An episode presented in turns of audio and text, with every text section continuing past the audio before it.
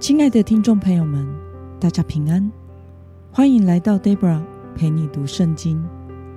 今天是二零二二年十一月二十九号，星期二。今天的你过得好吗？祝福您有个美好的一天。今天我所要分享的是我读经与灵修的心得。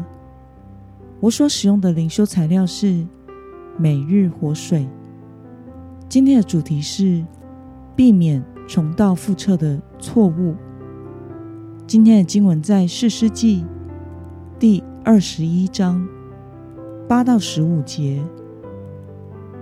我所使用的圣经版本是和合本修订版。那么，我们就先来读圣经喽。他们又说：“以色列支派中，谁没有上米斯巴？”到耶和华那里呢？看哪，激烈的雅比没有一人进营到会众那里。百姓被数点的时候，看哪，激烈的雅比居民没有一人在那里。会众就派一万两千名大勇士，吩咐他们说：“你们去用刀把激烈的雅比居民，连妇女带孩子。”都杀了，这是你们当做的事。要把所有男人和曾与男人同房共寝的女人，全都杀了。他们在激烈的雅比居民中找到四百个未曾与男人同房共寝的处女，就带他们到迦南地的示罗营里。全会众派人到临门岩的便雅悯人那里。与他们讲和。当时，便雅悯人回来了，以色列人就把所留下激烈的雅比活着的女子嫁给他们。可是还是不够，百姓怜悯便雅悯人，因为耶和华使以色列支派中有一个缺口。让我们来观察今天的经文内容。在以色列支派中，有哪些人没有上到米斯巴参与大会呢？我们从今天的经文第九节可以看到，百姓被数点的时候，看到激烈的雅比居民没有一人在那里。那么以色列人为了延续便雅悯支派，做了什么事呢？我们从今天的经文十二节与十四节可以看到，他们将激烈的雅比所有的男人、妇女、孩子都屠杀了，只留下四百位还没有出嫁的处女，要给剩下的便雅悯人做妻子。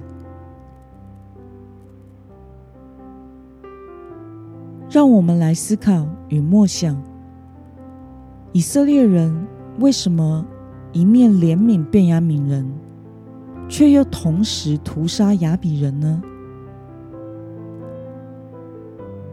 因着以色列人残忍的屠杀便雅悯人所有的老弱妇小，又发了誓言，不将自己的女儿嫁给便雅悯支派的人，导致剩下的六百便雅悯人将面临灭种的危机。以色列人为了要延续便雅悯支派的命脉，打算屠杀没有前来参加大会的亚比居民，并且留下他们之中的处女来送给便雅悯人。因着基列亚比无人参与攻打便雅悯，这意味着两件事：第一件事，他们将要被刑罚；第二则是。基列亚比人没有与众支派一同起誓，不能嫁女儿给便雅悯人，因此以色列人想出了这个方法，要使剩余的便雅悯人可以娶妻生子。那么，看到以色列人一方面怜悯便雅悯人，一方面却屠杀亚比人，对此，你有什么样的感想呢？我想这是一错再错、重蹈覆辙的行为。他们因为自己的发誓，而理所当然的去屠杀激烈的雅比居民，这不会是合神心意的。以色列人在屠杀了便雅悯支派后，因着怜悯而想找方法延续便雅悯人的命脉，然而他们却没有意识到，屠杀亚比人的行为与屠杀便雅悯人并没有两样。以色列人在屠杀和怜悯便雅悯人时，都是按着自己的心意，而不是按着神的心意。因此，他们屠杀亚比人时，并没有发觉自己正在重蹈覆辙。谁又来怜悯无辜被杀害的雅比居民呢？这四百位年轻的雅比女子，经历了可怕的全家人都被屠杀之后，再被俘虏去送给便雅悯人为妻，这是多么恐怖的人生经历，并且。要痛苦一辈子，这绝对不会是上帝的旨意。因此，我们要天天的连于神，明白神的心意，并且要避免落入错误的循环之中。为了弥补前一个错，而再做出下一个错，这样永远无法解决问题，只会造成更大的伤痛。愿我们能天天来到主的面前，聆听主的声音，按着神的心意来做正确的决定。那么，今天的经文可以带给我们什么样的决心与应用呢？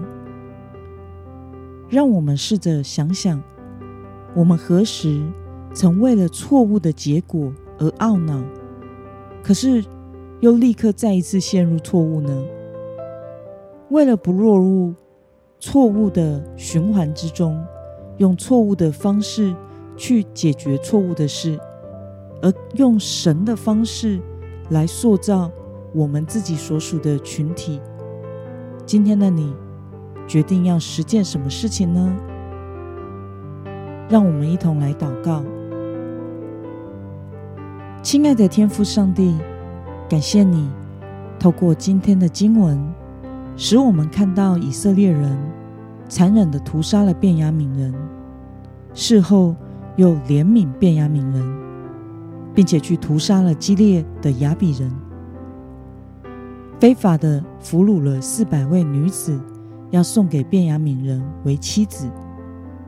这使我们看到了用错误来弥补错误、重蹈覆辙的行为。